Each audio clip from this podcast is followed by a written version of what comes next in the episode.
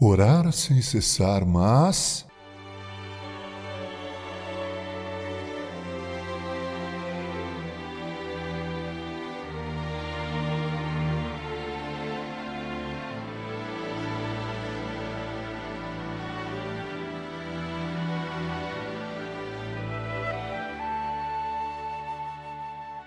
Sim, devemos orar, eu e você, sem cessar.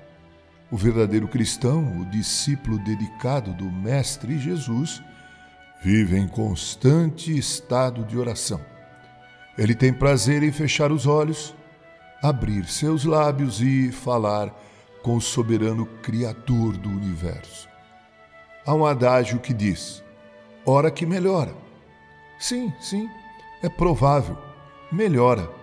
Mas se você ler Abacuque, constatará biblicamente e às vezes piora.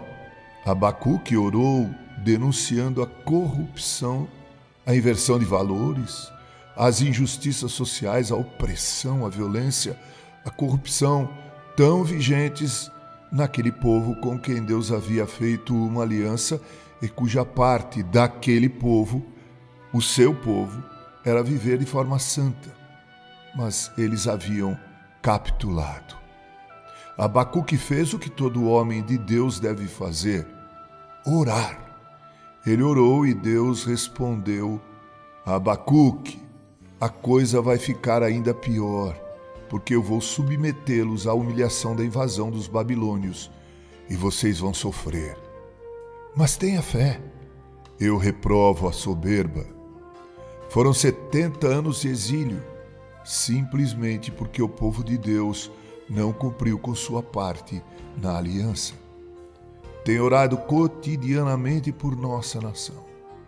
Eu espero que aconteça diferente do que aconteceu nos dias de Abacuque. espero que as coisas melhorem, mas estou me preparando psicológica e espiritualmente para o exílio, simplesmente porque orar apenas e dar crédito e o poder de governar ao espinheiro irá redundar em muito sofrimento. Leia Juízes 9, de 7 a 15. Orar é importante, mas fazer o bem é também igualmente necessário. Com carinho, Reverendo Mauro Sérgio Aiello.